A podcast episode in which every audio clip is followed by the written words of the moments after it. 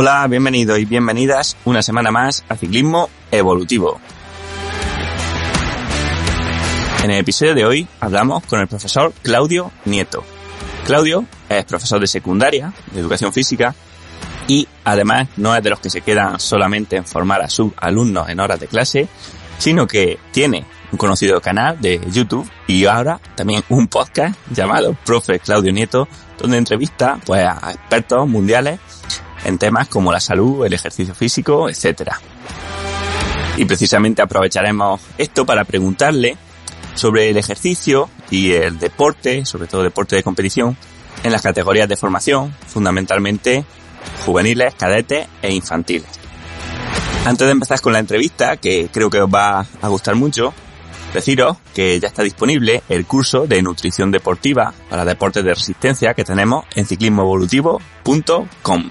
El profesor de la edición Ángel Romero del Olmo, de Dagan Nutrition, y la verdad que es un curso donde se trata sobre todo lo relacionado con la nutrición deportiva antes, durante y después del entrenamiento, así como cualquier duda añadida que podáis tener, que la respondemos en los comentarios del curso.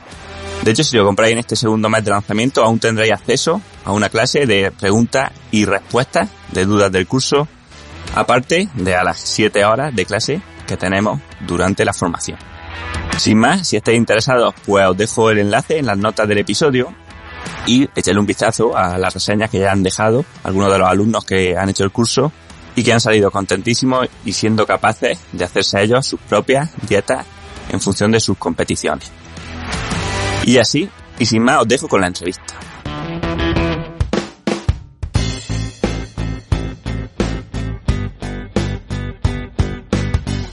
Hola Claudio, bienvenido al podcast. Hola, muchas gracias por invitarme, Manu. Pues nada, es un placer tenerte por aquí en este podcast que ya llevaba tiempo esperando que, te pasara. Y bueno, antes de empezar me gustaría que te presentase un poco para la gente despistada que aún no te conozca, pues bueno, que nos contase un poco qué es lo que haces, lo que divulgas, por qué, en fin, que nos diga un poco más de eso. Bueno, pues nada, yo en la época de estudiante, en bachillerato, no era demasiado buen estudiante y gracias a Dios acabé en un ciclo formativo, ciclo eh, superior de deporte, lo que se llamaba TAFAD, y ahí me empezó a gustar mucho la fisiología y el mundo del entrenamiento. Gracias a eso luego hice la, carrera de INEF, lo que ahora se llama CAF, allí en Granada, y bueno, pues ya del todo entré en este mundo que me parecía apasionante y había dos ramas que me gustaban mucho, tanto la docencia como la preparación física. De hecho, bueno, oposité para ser profe de educación física en secundaria, que es a lo que me dedico actualmente. Y aparte, pues practico triatlón y me gusta ser entrenador de, de atletas, asesorándoles pues desde un prisma complejo como en tu libro muy bien explicas, desde la nutrición, el descanso, los biorritmos, la fisiología, etcétera. Y luego, gracias al confinamiento, aunque suene esto raro, eso de gracias, pues eh, como no podíamos asistir a clase, yo estaba impartiendo una asignatura de anatomía aplicada en bachillerato y les hacía unos pequeños vídeos a los alumnos para poder continuar con, con la docencia a distancia. Y fue un par de alumnos que me dijeron que les estaba gustando esos vídeos, que sus familiares los veían y les gustaban, que porque esos vídeos no los subía a una plataforma, a YouTube, para que así pudiera seguirlo más, más gente. Y fue precisamente en el confinamiento donde empecé a divulgar tanto en YouTube, luego me hice un blog y actualmente un podcast para poder llegar a mucho más gente que no sea solo a mis alumnos, porque hay alumnos que me escuchan y me quieren escuchar y lógicamente hay alumnos pues que no les llego, que no les gusto y que no me quieren escuchar. Y preguntabas que por qué eh, estoy haciendo este tipo de divulgaciones. Pues porque creo que estos hábitos de vida saludables no se enseñan en el instituto ni en el colegio porque por desgracia no tienen cabida que mi opinión es que no son rentables, no son patentables. Entonces es difícil que se quite una asignatura, que se quite una materia para poder eh, enfatizar un poquito en recibir sol de una manera coherente, de dormir más, de dormir mejor, de tener una vida activa, de gestionar bien el estrés o las emociones, de mejorar nuestra nutrición, eh, por lo que o de alguna manera rompemos una lanza a los que podemos llegar un poquito a este tipo de, alumnado o de adolescentes, o creo que jamás les va a llegar desde la televisión o desde un medio de comunicación este tipo de, información. Llego a muy poquita gente todavía, pero gracias a podcasts como el tuyo, que lo sigo, que me gusta, que encima me invites para poder hablar de esto, pues para mí es eh, una pasada. Por eso antes de nada te, te lo vuelvo a agradecer, Manu. Pues muchísimas gracias, yo te lo agradezco a ti y bueno, espero que también sirva para llegar sobre todo a, ciclistas o atletas, que seguro que hay jóvenes que escuchan este podcast y que bueno, que sepan que, que bueno, que también todo lo que vas divulgando aplicado a la salud se pueden enseñar a sus compañeros, a sus amigos, porque es que al final es que es lo, importante. Yo muchas veces me, da pena, ¿no? De que tenemos, o que todos hemos pasado por ahí, ¿no? En los años de instituto y sobre todo en el bachiller, hay tantísimas cosas que, que muchas veces no tiene uno tiempo quizás para lo, para lo importante realmente, pero bueno, eso quizás lo tratemos un poco más adelante porque me gustaría empezar preguntándote por, por estos mitos del entrenamiento en, en niños. Y es que siempre se ha dicho, ¿no? Que, que los niños no deberían entrenar, incluso se ha desaconsejado normalmente el entrenamiento de fuerza para los niños, pensando que si entrenaban fuerza, pues dejan de crecer o, o de mayores van a estar deforme o cosas así, ¿no? Entonces me gustaría preguntarte qué, cuál es tu opinión sobre esto y, si tiene sentido. Bueno, pues sí, aquí nos tenemos que ir un poquito hacia atrás en la historia y, al principio tenemos que tener en cuenta pues que no había tantos eh, estudios, no había tanta fisiología y pues, fue antes del año 1900 que fue eh, se observaba que los niños en las minas de carbón tenían un tamaño más pequeño que otro tipo de, niños de esa edad. Y se empezó a presuponer que era ese trabajo forzoso y la hipótesis era que el cartílago, eh, digamos que no terminaba de, de, hacer su función de madurar y había una osificación, con lo cual el crecimiento se detenía. Y fíjate que te estoy hablando de antes de 1900 y que hasta hace muy poquito había eh, traumatólogos todavía que hacían una radiografía de la muñeca para poder, eh, digamos, discriminar si un eh, adolescente podía empezar a entrenar o no.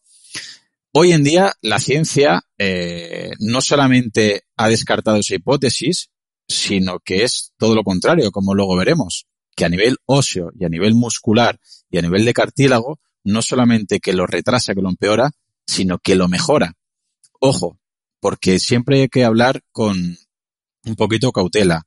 Es cierto que está en una fase sensible, es que una lesión en esa edad es verdad que es más peligrosa que una lesión en un adulto. Pero una dosis óptima en esa edad tiene más beneficios que una dosis óptima en un adulto. Es decir, que nadie entienda que hay que entrenar a tope a un adolescente o a una persona eh, prepuber, pero tampoco significa que no haya que entrenarla. Hay que entrenar como un adulto, que ya luego veremos eh, unas eh, discrepancias todavía, pero con mucha más cautela. Lo curioso de esto es que luego, pues hará unos 30 años, la Asociación eh, Americana de Pediatría pensaba, una vez ya descartado un poquito esto del cartílago, que era por el tema de la maduración hormonal. Y entonces, claro, eh, no sé si recordarás que en la facultad estudió hace tiempo eh, los estadios de Tanner, las escalas de maduración, y hablaban que hasta que no se llegara al, al nivel 5, los niños no tenían la cantidad de andrógenos, bueno, testosterona, estrógeno, es decir, un nivel hormonal anabólico suficiente. Entonces, la hipótesis fue, como los niños hasta una edad de 16, 18 años no tienen un ambiente hormonal elevado, ¿para qué van a entrenar? Porque no pueden mejorar su musculatura. Y eso es correcto si nuestra musculatura solo dependiera del ambiente hormonal para la hipertrofia. Pero ya en 1990 se dio cuenta la propia Asociación Americana de Pediatría que no solamente eh, interfieren las hormonas, sino que es todavía más importante el reclutamiento de unidades motoras y la, y la sincronización de esas unidades motoras. Es decir, que no es tanto morfológico y si es más neural. Por lo que esta segunda hipótesis ya queda descartada. Y la tercera hipótesis, el tercer mito, también viene un poquito desde el mundo de la alterofilia, y ahí tenemos que hablar un poquito pues, de lo que es el deporte selectivo y formativo. El problema de la alterofilia es que bueno, el problema, digamos, eh, por definición es levantar una carga, ¿vale? Desde el suelo hasta eh, tienes que extender arriba, bien ya sea en dos tiempos o sea en arrancada. ¿Cuál es el problema? Que cuanto más alta sea la persona, más resistencia tiene que levantar por la gravedad. ¿Qué sucede? Resumiendo, que un alterófilo de 1,60 tiene una pequeña ventaja biomecánica respecto a un alterófilo de 1,80. ¿Significa que nunca va a haber alterófilos altos? Por supuesto que no, claro que va a haber. Habrá alterófilos altos y bajos, pero el bajo tiene un pelín más de ventaja. Si me permites, te voy a poner dos ejemplos claros para que se entienda un poquito más de dónde viene este mito, que también había hace muchos años con el vóley o con el básquet. El voleibol, la red está, si mal no recuerdo, a 2.43 más o menos. 2.43, 2.44. Si tú, Manu, y yo somos igual de buenos jugando al vóley y yo mido 1,80 y tú mides 2,10, tú tienes una ventaja sobre mí. Con lo cual al final tú vas a destacar y yo no. Igual que el baloncesto. Si tú mides 2 metros y yo mido 1,50 y el aro está a 3 metros o a 3,05 y somos igual de buenos, tú tienes una ventaja biomecánica respecto a mí. Con lo cual lo que estoy diciendo es que lo lógico es que veamos en élites, en olímpicos, en los mejores alterófilos del mundo, que sean bajos, porque tienen una ventaja. Eso no significa que hacer alterofilia o hacer fuerza de pequeño te quedes enano. Vamos a ver jugadores de voleibol muy altos. Eso tampoco significa que jugar al voleibol te haga ser muy alto. Igual que jugadores de baloncesto lo veremos muy altos.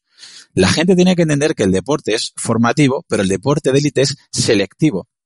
Tú puedes ser muy bueno, pero si no tienes unas condiciones genéticas, sobre todo para ciertos tipos de deportes, no digo que sea imposible porque ahora mismo habrá algún oyente que dirá, pues fulanito es un alterófilo que mide 1,90 y ha sido profesional. Es la excepción.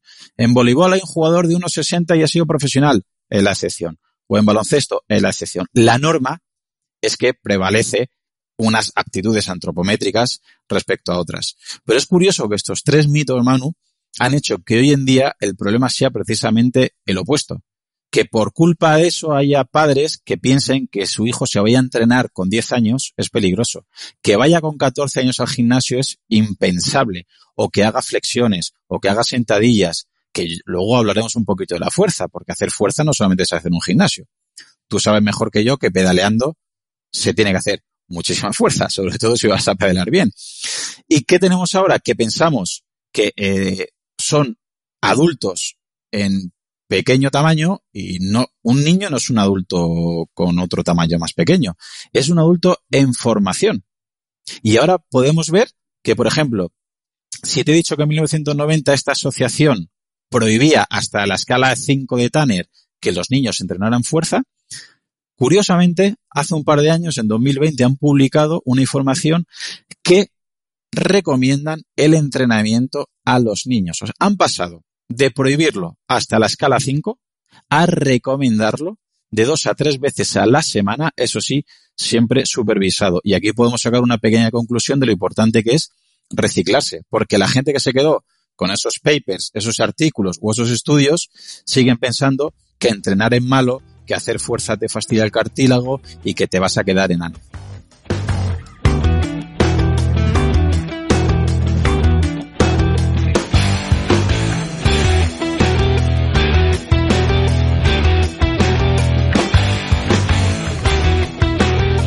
Sí, sí, totalmente, ¿no? Yo recuerdo que a mí un médico me recomendó que no hiciese saltos y que, que limitásemos un poco los sprints y los trabajos y, es un poco absurdo, ¿no? Porque en realidad, o sea, yo si algo recuerdo de, de mi niñez allí en el, en el pueblo, ¿no? Imagino que ahora igual, era, era entrenamiento de 10 horas al día. Obviamente no seguido y no corriendo a trote, pero, pero sí con muchos sprints, con muchos saltos, con, con un montón de trabajo de fuerza y, y bueno, nadie, ni nadie se lesionó en realidad, ni, ni tampoco hubo problemas, ¿no? Entonces, eh, es lo que dice un poco también de, sentido común y, ver lo que, lo que funciona en la realidad.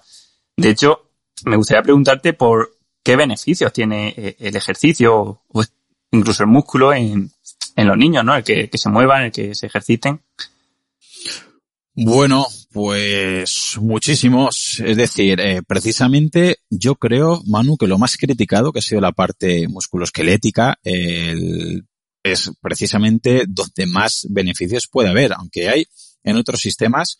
Eh, repito, para mí lo más importante es que hay que diferenciar un poquito el beneficio, eh, como comenté antes, hormonal de hipertrofia de tamaño con el neural, con el neurológico, es decir, el número de unidades motoras y esa sincronización.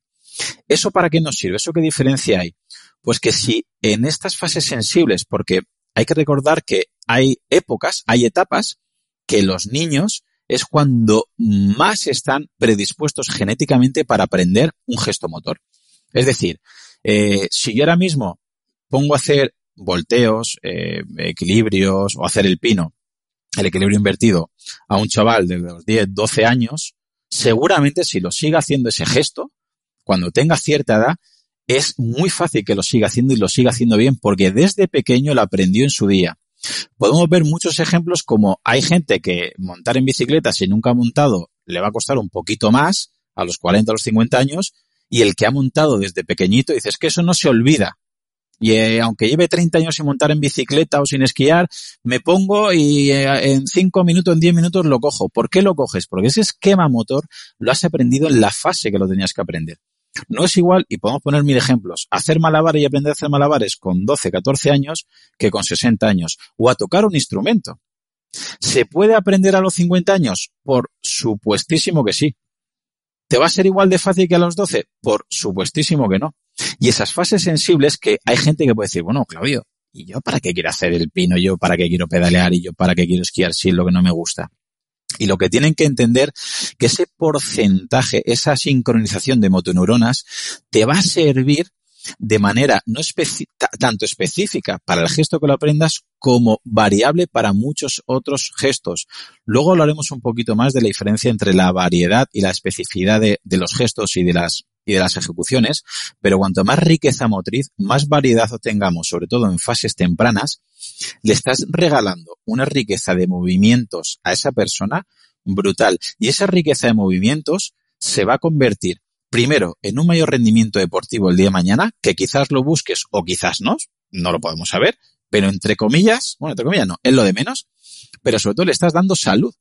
Como un chaval o una chavala con 12, 14 años ya esté sentado no se mueva, no se va a hacer un giro, un volteo, empieza a tener poca movilidad de tobillo, de cadera, de hombro. ¿Cómo va a estar con 40, con 50 años? Claro que va a tener problemas, claro que va a tener contracturas, claro que va a tener lumbagos, claro que va a tener eh, pinzamientos ciáticos, va a tener, no lo sé, ya muchísimas cosas, pero porque desde pequeñito estamos limitando ese crecimiento. Todo eso sería en base al muscular, pero algo que todavía a mí me llama más la atención es el, tema óseo, porque estamos viendo últimamente, estoy leyendo bastante que hay mucha osteopenia, muchos problemas de mucha prevalencia de osteoporosis y, pérdida de masa ósea, dolores y demás. Y claro, mm, yo soy muy pesado con una palabra que te tengo que agradecer tu, divulgación, tanto en tu libro como en tus cursos, que es la alostasis, que aquí recomiendo, por ejemplo, el libro de What Hell de Peter Sterling, y que la persona que en castellano más divulgación hasta que ha sacado el libro hace unos meses Peter Sterling en castellano, ha sido tú en tus cursos, así te lo tengo que decir. Y le está los con una definición rápida es, para que lo entienda la gente, que el cuerpo se va a adaptar a lo que le des. Es así de sencillo. El cuerpo va a responder, se, va a adaptar para mejorar lo que le estés dando. Entonces, eh, lo que quiero que entienda la gente es que esa respuesta del cuerpo esa mejora para sobrevivir no tiene que ser positiva para tu salud o para tus intereses. Entonces, en, el ejemplo del hueso, vemos que mucha gente a, a partir de los, sobre todo los 50, hay mucha pérdida de hueso y muchos problemas. Y la gente venga a tomar vitamina D, que está súper bien. No, la vitamina D tiene que ir con el magnesio, por supuesto, para que se fije. No, pero el calcio en alimento, muy bien. Pero yo hago la pregunta. Vamos a ver, señora, señora con osteoporosis con 50 años. ¿Cuál es su día? y está todo el santo día sentado. Y tuvo una niñez con poco movimiento, con pocos saltos, con pocas eh, caídas, con pocos chutes, con pocos, lo que sea, con poco impacto. Yo la pregunta que hago es, dime una razón por la que tu cuerpo va a fijar el calcio, el magnesio, todos los minerales que tiene el hueso aparte de estos dos, la vitamina D. Dime por qué no va a perder tu hueso esos minerales y por qué lo va a fijar. ¿Para qué? si tú estás sentado trabajando en un ordenador, sentado viendo la tele, vas a trabajar en coche, subes por el ascensor, no le estás dando motivos. ¿Cuál es la adaptación? ¿Cuál es la respuesta de ese cuerpo? Yo no necesito huesos. Fíjate, Manu, que se le cataloga que es una enfermedad, la osteoporosis, una enfermedad infantil, pero con consecuencias en la vejez. Es decir, el 50% de la formación de tu hueso, como muy tarde, va a acabar a los 20 años. Algunos llegan incluso a los 30, pero bueno, el tope del 50% más o menos a los 20 años. Y a partir de los 50 años ya cae en picado. ¿Con esto qué quiere decir? Que si tú empiezas a entrenar desde pequeño, tienes una pequeña reserva ósea. Porque vas a perder hueso, sí o sí, a partir de los 50. Cuanto menos entrenes, más hueso perderás. Pero antes de llegar a esos 50 o 55 o 45 y empezar a perder hueso, ostras, vamos a formar hueso. Y para formar hueso hay que saltar.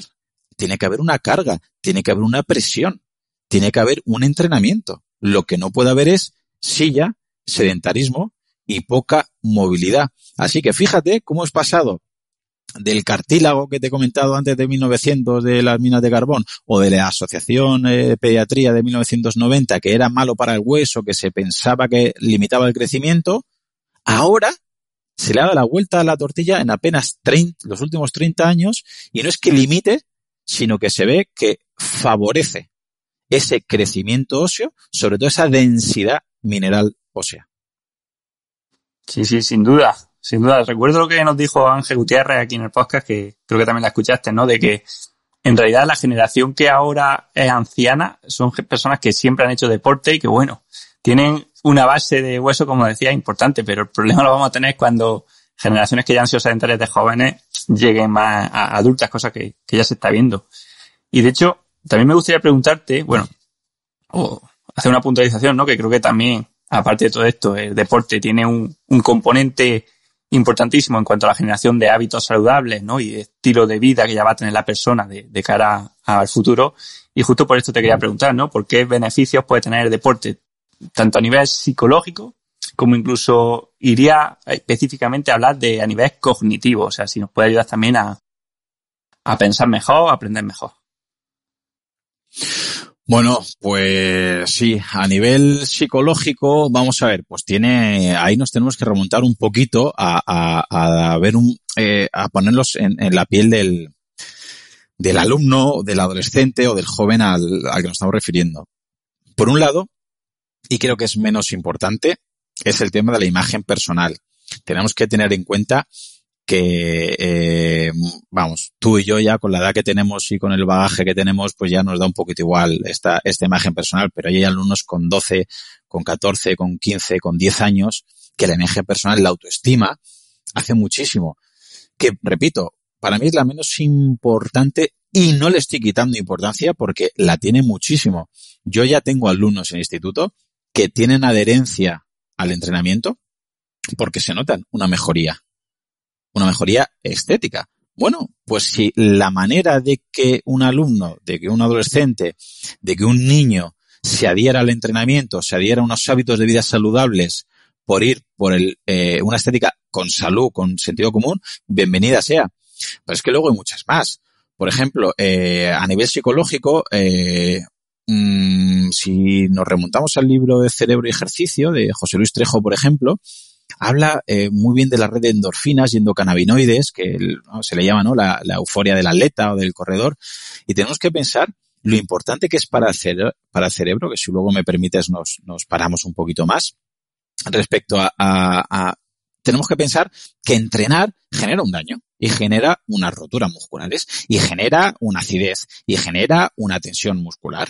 Unas roturas, unas micro roturas, pues bien, el cuerpo lo queramos o no, es mucho más listo que cualquier industria que haya, la fisiología y la naturaleza nos dan mil vueltas y para que no suframos tanto daño y para poder reparar un poquito, genera un tipo, pues de, repito, estas endorfinas y demás, para que te notes un poquito más relajado, para que te notes bien. Es los que entrenamos sabemos a los que nos referimos. Te pegas una paliza de entrenamiento, llegas a casa, estás baldado, te duelen las piernas, lo has pasado muy mal en la bici, pero luego estás con un buen rollo, estás Y si encima te ha ido bien con la grupeta de entrenamiento o has ganado tu partido o has hecho buena marca personal o lo que sea, entonces ya es, vamos, modo zen.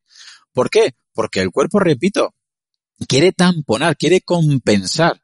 Y la gente que hace deporte sabe que si está dos, tres días sin entrenar o una semana sin entrenar, lo necesita. Dice, es como si, si fuera adicto. Sí, bueno, pues quítale el cómo, pero es una adicción buena. Y eso tenemos que entender que relaja el cerebro. Eh, para que lo entienda mucha gente, eh, quizás no, no son tan conscientes, pero que valoren la gravedad de un problema de 0 a 10 antes de irte a entrenar, luego durante el entrenamiento y luego al acabar el entrenamiento. Yo muchas veces antes de irme a entrenar estoy dándole vueltas a un problema. Durante el entreno, si es duro, si es intenso, si es en grupeta, ese problema no existe. Y llego de entrenar y ese problema ya, pues, me da un poquito más igual. Al día siguiente, si no entreno, a lo mejor vuelvo a subir. Otro beneficio, para mí también bastante eh, es el tema social. Es decir, entrenar con gente es importantísimo. Hay que recordar que la soledad es un gran problema que tenemos hoy en día, que se ha visto un poquito más reforzado en televisión, medio de comunicación, después del COVID, el confinamiento, mucha gente que ha estado sola por el confinamiento, por la enfermedad y demás, y se han sentido mucho peor. Y hay que recordar que eh, sentir soledad no significa que viva solo, que esté solo. Hay mucha gente que está en el instituto o en el colegio y por desgracia se siente solo, porque no tiene un grupo de iguales que le quieran, que le admitan, que le acompañen. Por eso, si el entrenamiento, además, puede ser en compañía, el beneficio psicológico se multiplica por 10. Y dos cosas más, dos beneficios más psicológicos se me ocurren. Pues, eh, por un lado, eh, vamos, eh, para mí, el más importante, el de la diversión. Entonces, si tú haciendo un tipo de entrenamiento te diviertes, que es lo que yo le pido a mis alumnos, que busquen un deporte, una actividad que les guste, que se divierta. ¿Por qué? Porque va a tener adherencia. Yo lo que quiero es que creen un hábito. ¿Y por qué quiero que tengan esa adherencia? Primero, por practicar deporte per se, ya es muy beneficioso. Pero sobre todo, que luego si me das permiso voy a entrar por ahí un poquito, por evitar esa búsqueda de endorfinas y endocannabinoides y esos placeres, hay que buscarlo por otro lado. Es decir, somos seres, somos animales, tenemos un cerebro que también busca eh, en un momento dado que llegue a algún tipo de, placer y también hay otras zonas cerebrales que si no les, eh, digamos, las llenamos, pueden buscar el riesgo, pueden buscar ese placer en drogas, en pornografía, en apuestas deportivas. Es decir, al final estamos asegurándonos, estamos cubriendo un hueco que si no lo cubrimos con deporte, quizás se puede cubrir con tocar un instrumento, por supuesto. Se puede cubrir con la lectura, por supuesto. Se puede cubrir con otras cosas. Pero la adherencia por la diversión deportiva es muy fácil que ocupe ese hueco y así evitar esos efectos secundarios. Lo que menos me llama la atención en todo esto es, o, lo que me preocupa, es que, como siempre, como hemos explicado con el tema deportivo, es un arma de doble riesgo. Es decir, bien llevado la actividad física al deporte, puedes encontrar una realización personal, mal llevado puede llevar a una frustración. Entonces, hay que tenerlo todo con cautela porque si apuesto todo a ser deportista de élite, si me obsesiono con ser deportista de élite y llegado a una cierta edad no destaco, destaca un compañero de equipo y lo fichan y lo ascienden y a mí no, puede ser que todo este subido en esta dopamina que hemos estado hablando se venga abajo y por desgracia mucha gente busque esas, ese subidón en estos temas que estamos comentando y ahí puede haber una tasa de, de abandono deportivo. Pero bueno, tendríamos que tener en cuenta varios factores que luego, eh, si quieres y da tiempo, explicamos, para evitar que se llegue a este abandono y a esta frustración del joven deportista.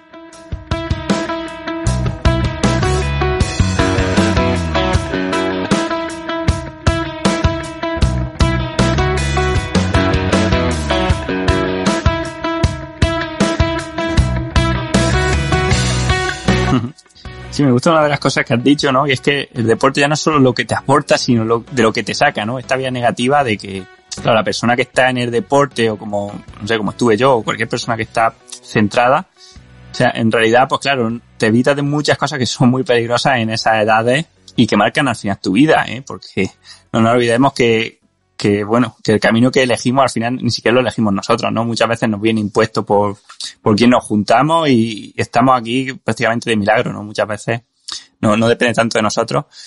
Y me gustaría preguntarte por, también por la competición, ¿qué opinas de, de competir en esta edad de, de, entre comillas, formación? Bueno, pues te tengo que contestar con mi, pre, con mi respuesta favorita, que es depende. A ver, eh, es un arma de doble filo. El 99% de competiciones yo las enfocaría con un objetivo, con una finalidad de salud.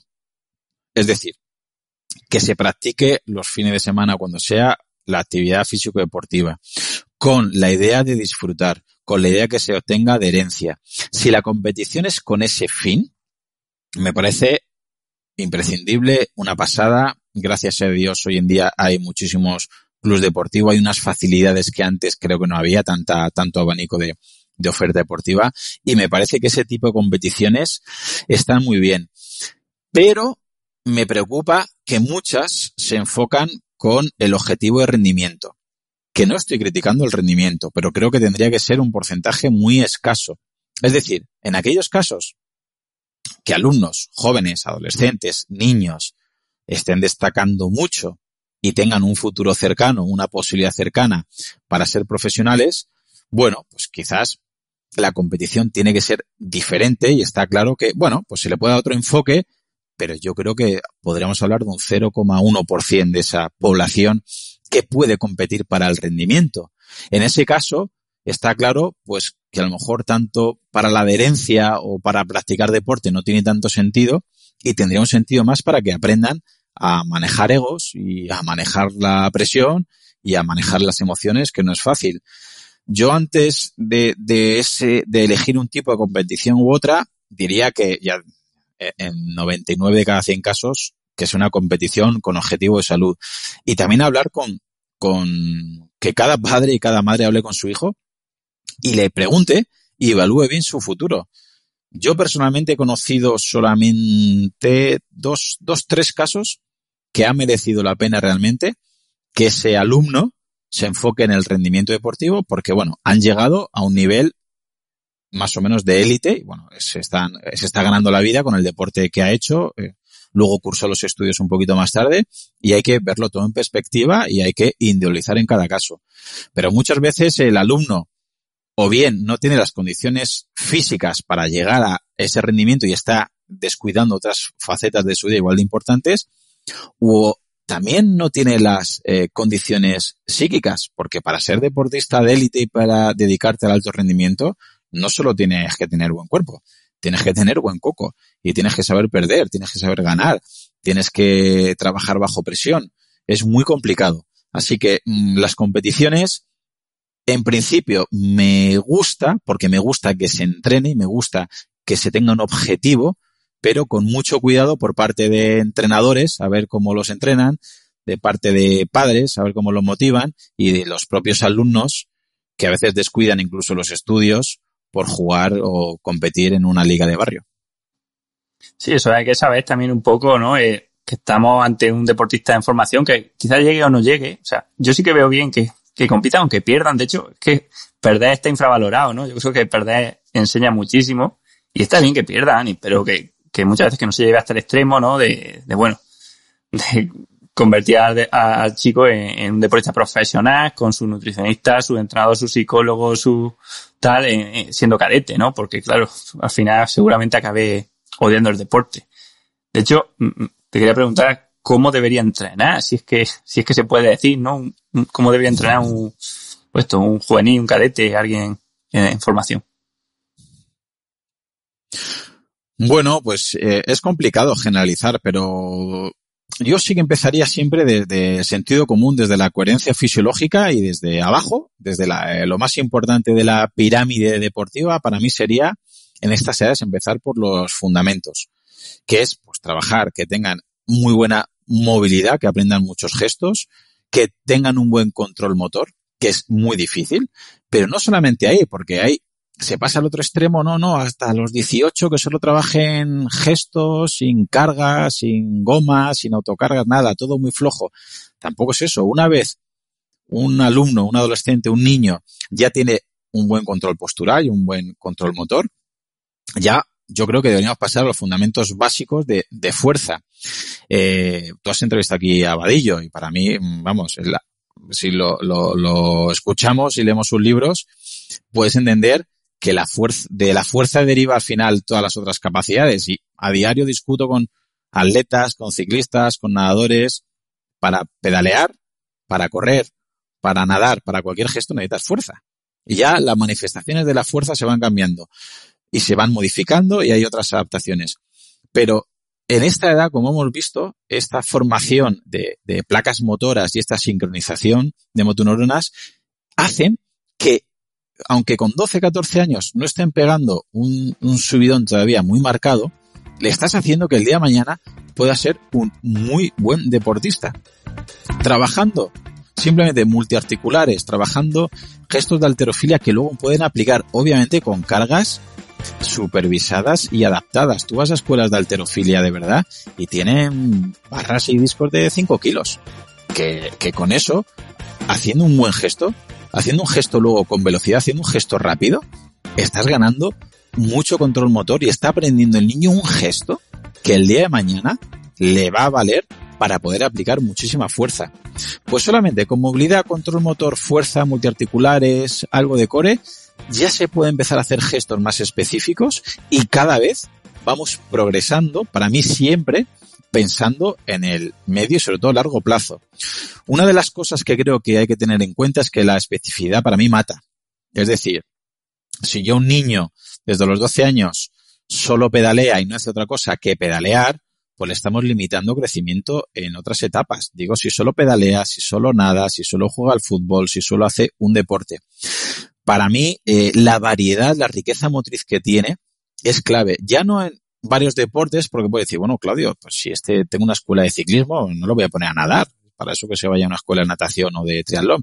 Vale, pero en el mismo pedaleo no es igual que solo hagan tiradas largas, que hagan entrenamientos de técnica, que hagan entrenamientos de cuestas, que hagan series, que hagan un pequeño farle, que hagan intervalos, que trabajen torque, que trabajen cadencia.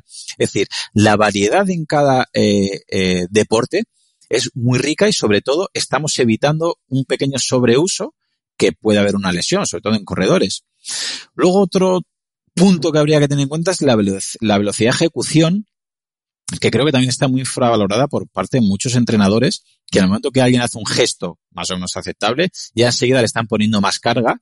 Y una manera de avanzar es mejorar tu velocidad de ejecución. Es decir, si yo hago un gesto bien, en vez de meter más carga en ese gesto, simplemente le puedo pedir a esa persona que haga el gesto más rápido y cada vez un poco más rápido. Con eso estás mejorando ya mucho la fuerza que tenemos que recordar que fuerza es masa por aceleración. No solamente incrementemos la masa, sino trabajamos también la aceleración, que en estas edades iniciales tiene más sentido porque, repito, tiene mucho más beneficio a nivel neural. Es verdad que habrá un momento que si el gesto ya lo hace una velocidad tan eficaz, tan alta, pues que tengamos que aumentar la masa. Luego, otro componente clave es la intensidad la intensidad es un gran denostado. Siempre se ha dicho que un alumno, que un niño, que un adolescente no tiene que trabajar la intensidad porque es muy malo. Pero yo vuelvo a preguntarte por tu infancia. ¿Tú qué hacías, Manu, con 10 años? ¿Hacías carrera continua dos horas o jugabas a pillar, jugabas al escondite? ¿Qué hacías? Exactamente, pues solamente intensidad. Claro. Por eso, cuando dicen que el, cuerpo de, o se decía, y yo lo he llegado a estudiar, ¿eh? Por la eh, lactato de deshidrogenasa, no están tan involucrados, no pueden, y decía, qué raro, porque tú vas a un patio y todos los críos, todos los alumnos están corriendo, y están corriendo intensidad, o están peleando, o están escondiéndose, o están con el pilla-pilla, o juegan al fútbol, si un partido de fútbol en un colegio, es intensidad. Sprint, sprint, sprint, paro sprint, sprint, sprint, paro. Y tú ese alumno ponle a correr 20 minutos. No te digo una hora, 20 minutos. Y lo matas, porque no saben, no están preparados, no les gusta, no disfruta. Eh, y precisamente por eso, si, si hacemos simple de esta observación, Para mí el volumen que en estas edades está sobrevalorado, igual que la intensidad creo que está infravalorada, ojo, con cautela, que ahí en nadie ahora se vaya y le ponga a hacer crossfit a diario a los niños. El volumen creo que está sobrevalorado porque yo soy el primero que en educación física, cuando empecé, pues carrera continua, de larga duración, porque es menos lesivo, es menos lesivo lo que nos decían hace mucho tiempo. Ahora vemos que es más lesivo si no hay fuerza, si el corazón no está preparado, sufren más, tienen menos adherencia y que aparte es que les gusta menos. Y lo último, bueno, hay muchos más factores, pero para cerrar un poquito esta progresión, el descanso creo que es importante y bueno, aquí hay varios estudios que se contradicen, pero yo tengo mi, una pequeña conclusión. Es que es verdad que los niños, por la oxigenación que tienen, pueden, eh, mm, digamos, eh, descansar un poquito menos en el sentido que se recuperan antes, tienen una mayor recuperación. Pero claro, repito lo que he dicho al principio, lo suyo es que la técnica esté ejecutada no bien, sino perfecta si puede ser. Es clave que tengan buena técnica. Entonces creo que es beneficioso descansar un poquito más ante la duda con los niños con el afán de que haya una recuperación completa. ¿Para qué? Para que hagan un gesto motor bueno. A mí trabajar con fatiga con niños no me parece demasiado acertado porque si empiezan a hacer el gesto mal porque están fatigados, están aprendiendo un gesto sesgado, están haciendo un gesto mal, hay peligro de lesión y ya empezamos en, en un bucle negativo. ¿Y cómo entrenar? Pues a mí dos cosas más que para mí son todavía más importantes. Primero, que jueguen en vez de que entrenen. Es decir, tú puedes entrenar a, a, incluso a adolescentes, incluso a mayores y a senior, y puedes hacer que el entrenamiento sea un juego. Ojo, jugar no tiene que ser mm, suave. Tú puedes hacer juegos muy intensos. Yo en mis clases intento hacer juegos a los alumnos y acaban, te lo aseguro, mucho más cansados que cuando trabajaba condición física. De hecho, la condición física, ya les digo que no la trabajo. Y se ponen contentos, pero es mentira. La trabajo más que nunca. Simplemente un juego de tres en raya que tienen que llevar petos en la mano y hacer relevos, se pegan unos sprints, yo veo cómo acaban, pero como es un juego y no ven que están corriendo, ese mismo ejercicio le digo, mira, tienes que correr al cono y venir 10 veces, descansar 10 segundos, ir a sprint. Manu, ni lo acaban, porque no le ven en la parte lúdica. Entonces, si es posible que estén jugando y que lleguen a casa y le digan a papá y a mamá, qué bien me lo he pasado, le he ganado a Manu, Manu me ha ganado, hemos estado ahí, me he picado, he jugado, eh, pero están moviéndose, les está gustando y están jugando, que lo de jugar es muy relativo. Y si me permiten, lo, para mí todavía, ¿eh? lo más importante es que entrenen, que es lo que yo a mis alumnos les intento siempre hacer hincapié, como si no fueran a competir, aunque compitan. Es decir, por si lo dejan, porque veo muchos alumnos, Manu, que entrenan porque saben que el sábado compiten, porque saben que en marzo tienen una carrera, porque saben que son ciclistas y tienen el campeonato que le va a seleccionar un equipo por aquí cerca. Pero el día que no les contratan, que no les fichan, que no ascienden, que se acaba esa motivación, ¿sabes qué hacen muchos? Lo dejan, abandonan. Es decir, yo lo que quiero es que todos los entrenamientos traigan buenos recuerdos para que yo eh, me vaya con... Te pongo un ejemplo que tengo con dos amigos ciclistas, ex ciclistas. Uno de ellos tiene muy buen recuerdo de la bici. Cada vez que lo llamo para entrenar, puedo salir con él, porque para él la bici es su vida no llegó a ser ciclista profesional, estuvo a punto, tú sabes mejor que nadie lo difícil que es eso, pero para él su vida es la bici.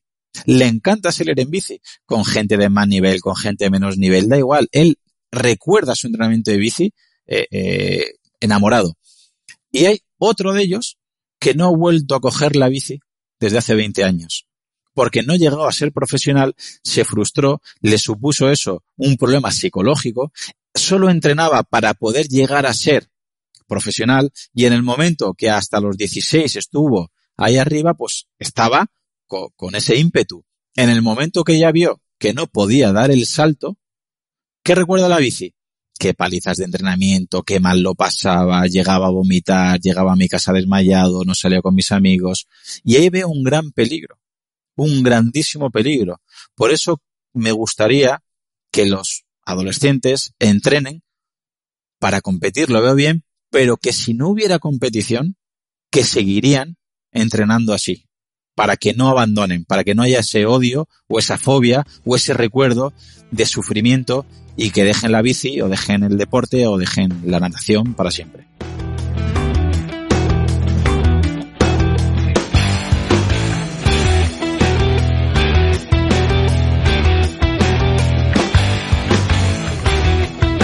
Bueno, qué bueno. Yo creo que incluso aunque se llegase al, alto rendimiento, o sea, dicen que no hay peor desgracia que tener éxito en lo que no te gusta, ¿no? Y veo mucha gente también que, ha tenido éxito en el deporte quizá, pero que, no le gusta y que están esperando ahí el tiempo a, jubilarse o a buscar la excusa de, dejarlo. Luego, eh, siempre se pone, se, o sea, hay chicos, creo, a los que los padres, por ejemplo, les coartan la competición o incluso el entrenamiento por la idea de que si le dedicamos demasiado tiempo a entrenar, a competir, a hacer deporte, pues vamos a tener peores resultados académicos, ¿no? Menos tiempo para estudiar, en teoría, y por tanto, pues peores notas, lo que nos limitaría el desarrollo. ¿Qué te parece a ti este pensamiento y si tiene algún sentido? pues me, me has tocado la fibra sensible. Vamos a ver. Es la pelea que tengo todos los años con, con mis alumnos, con sus padres, familiares. Vale, hay que diferenciar dos cosas. Si hablamos de un alumno, eh, perdona que siempre diga la palabra alumno, pero por, por defecto profesional me sale. Si cualquier niño el examen es al día siguiente y no empieza a estudiar, pues está claro que ese día no tiene que salir de casa, no tiene que ir a entrenar y no tiene casi que ni ir a clase porque le quedan ocho horas para el examen. Pero habría que reflexionar y decir que esa no es la solución. La solución no es el día antes pegarse el atracón de estudio ni esa semana. Es que no le da tiempo a estudiar. Pues eso está mal planificado. Porque lo primero que se le quitan horas es al entrenamiento y al sueño. Y si analizas un poquito lo que es el cerebro, de lo que más le estimula y lo que más le va a mejorar es el movimiento y el sueño, precisamente. Y de manera paradójica, los propios familiares le están dando pie a que coarte esas dos acciones. Yo aquí, por ejemplo, recomiendo muchísimo el libro de Marcos Vázquez de Saludablemente y si alguien no me cree, pues ahí puede ver mucha más información que bueno, en resumen, que habla que, el cerebro es, eh, es materia y es curioso que lo que es bueno para el cuerpo, lo que es bueno para tu músculo, lo que es bueno para tu hueso, lo que es bueno para tu microbiota, es bueno para tu cerebro. Con lo cual, a nivel de nutrición y entrenamiento, estimula. Por ejemplo, el hipocampo. El hipocampo es una parte del cerebro que es muy plástico, ¿vale? Es decir, es, es moldeable. Es donde se ubica, Manu, la memoria y el aprendizaje. Repito, memoria y aprendizaje. Bueno, este hipocampo es de las últimas eh, que se maduran, ¿vale? Que, que, es decir, la que más tarda en una de las de las áreas cerebrales que más tarda en madurar. Por eso el ritmo de aprendizaje es muy individual. Tenemos niños que parecen que van sobrados en un curso, que son más listos, con 6, 7, 8 añitos. Ah, es que mi hijo es muy listo. Y luego su hijo se estanca. Y al revés es que mi hijo, el pobre le cuesta. Bueno, pues a lo mejor ese hipocampo no está tan desarrollado, pero si lo estimulas, la palabra es, si lo estimulas, ese hipocampo va a crecer. Y fíjate que es de las primeras en degenerar, es decir, es de las primeras áreas cerebrales que van empeorando. No hay nada más que entender que uno de los primeros síntomas del envejecimiento es la mala memoria, que luego está relacionada con Alzheimer, están muy olvidadizos y demás. ¿Y sabes qué es lo que más mejora el hipocampo? Muchos dirán, los sudokus, la lectura, tocar instrumento, y eso lo mejora una barbaridad. Una barbaridad. Pero lo siento, lo que más mejora el hipocampo es el movimiento. Y ahora habrá mucha gente que tendrán ganas de insultarme, de cortar el podcast, de ir a eso lo dices tú, eres un profe de educación física, que chorrada es esa. ¿Cómo va a mejorar el hipocampo moverse? Vamos a ver, lo primero es que es eh, el que más estimula que crezca un factor de crecimiento eh, cerebral que se llama BDNF. Es un fertilizante. Es decir, tú por moverte, per se, no eres más listo. Pero sí estás haciendo, estás echando un poquito de fertilizante para que luego, cuando leas, cuando estudies, cuando toques un instrumento, ese aprendizaje se marque y se fije de manera mucho más eficaz. Con lo cual, si no hacemos ese entrenamiento, esa vida activa, ese movimiento, generas menos BDNF. Con lo cual, no por estar muchas más horas sentado, vas a fijar tanto aprendizaje y tanta memoria, porque repito, que el hipocampo es muy plástico y lo que más mejora, entre otras cosas, pero lo que estimula mucho es el movimiento. Fíjate qué curioso que con ratones han probado de todo. Claro, con humanos es mucho más, más difícil comprobar esto. ¿Tú te crees que si no hubiera un alimento, Manu, que mejorara el hipocampo, no estaría eh, vendiéndose constantemente en revistas, en radios, en medios de comunicación? ¿Tú crees que si no hubiera un medicamento, un suplemento, que hubiera demostrado en estudios, no con humanos, sino con ratones, que mejora el aprendizaje, no tendríamos esa pastilla en todos los colegios e institutos, pues ¿sabes qué hicieron los científicos que han estado probando todo para que el hipocampo mejore? Hasta que los ratoncitos no se pusieron a correr, no mejoraron la neurogénesis, es decir, formación de nuevas neuronas. Que aquí viene un pequeño mito, por si hay alguien que me está criticando ahora mucho, de Ramón y Cajal, que, claro, con los instrumentos que tenía, comentaba que una vez se formaban las neuronas y esa red neuronal solo se podía ir perdiendo, que es el padre de la neurociencia. Pero estamos hablando que ya ha llovido mucho, ha pasado mucho tiempo y hemos visto que, gracias a Dios, eso no es así. Y que los ratones, los que corrían, eran los que más neurogénesis podían eh, fomentar y este BDNF, es decir, este fertilizante. Fíjate a modo de anécdota, Manu. Eh, no sé si conocen los oyentes la paradoja de Moravec, que hablaba que, bueno, sean, eh, la tecnología está avanzando a pasos agigantados y que hemos creado eh, robots y maquinaria con una memoria brutal, o sea, una capacidad memorística de, almacenar datos, vamos, infinita. Puedes hacer robots con una fuerza brutal, eh, el Deep Blue, ¿no? El famoso esta máquina que, que, le gana campeones del mundo ajedrez. Es decir, la tecnología hemos inventado cosas muy superiores al ser humano. Pero no se puede inventar un robot que se ate los cordones. No se puede inventar un robot que se lave los dientes con seda dental. No se puede inventar un robot que monte un mueble del IKEA. Algo que es capaz de hacerlo hasta una persona tan inútil como yo, que soy muy inútil en el bricolaje, un robot de muchos miles de euros de formación y de trabajo detrás, a veces no consiguen imitar el movimiento de un bebé de un año.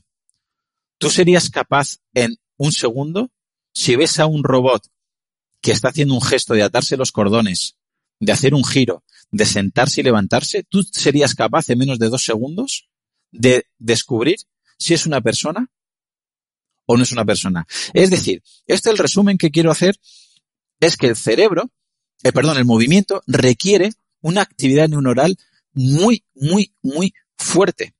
Podemos crear un robot que pedale muy fuerte en una silla, eh, en una, en una cinta, en una bici spinning, por supuesto. Podemos hacer que ese robot, ese gesto lo extrapole a otros ámbitos, complicado. Vamos a llevarlo un partido. ¿Podemos generar un robot que juegue un partido de tenis? ¿Puedo generar un robot que haga un saque a 300 por hora? Sí.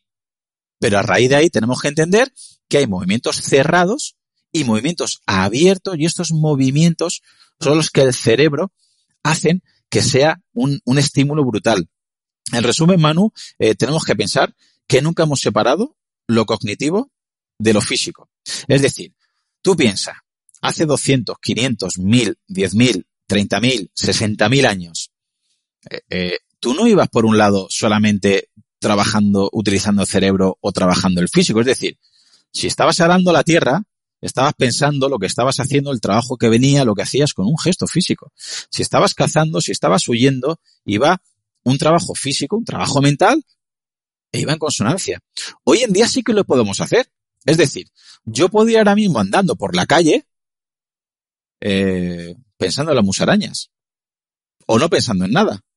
¿Por qué? Porque, gracias a Dios, no tenemos esa necesidad. O ahora mismo, tú y yo estamos grabando, yo ahora mismo estoy pensando, aunque sea poco, pero estoy pensando, estoy intentando razonar para justificar esto, pero estoy sentado. Ahora mismo estoy discriminando y esto antes no lo hacíamos. O sea, eh, eh, nunca hemos separado lo cognitivo y lo físico. Es ahora cuando lo estamos separando. Y el cuerpo no espera eso. El cuerpo espera movimiento. Y si quiere la audiencia, podemos pasar varios estudios que se ve que aprender mientras nos movemos o justo después de una actividad física fija el aprendizaje, esa huella la fija mucho más que estar muchas horas sentado. Así que si lo escucha algún padre o madre, que por favor, que el movimiento, que el entrenamiento y que el sueño sea lo último que le quiten para fijar el aprendizaje en exámenes. Exactamente, 100%, vamos. Yo tengo súper comprobado que la idea, o sea, donde de verdad se unen, es cuando va o andando o con la bici. ni a tope, por supuesto, pero, pero sí es verdad que cuando te estás moviendo, y, yo creo que nos pasa a todos, ¿no? Cuando te estás moviendo es cuando te viene la idea buena y cuando seguramente más, más aprendamos, ¿no? O sea que, que eso está claro.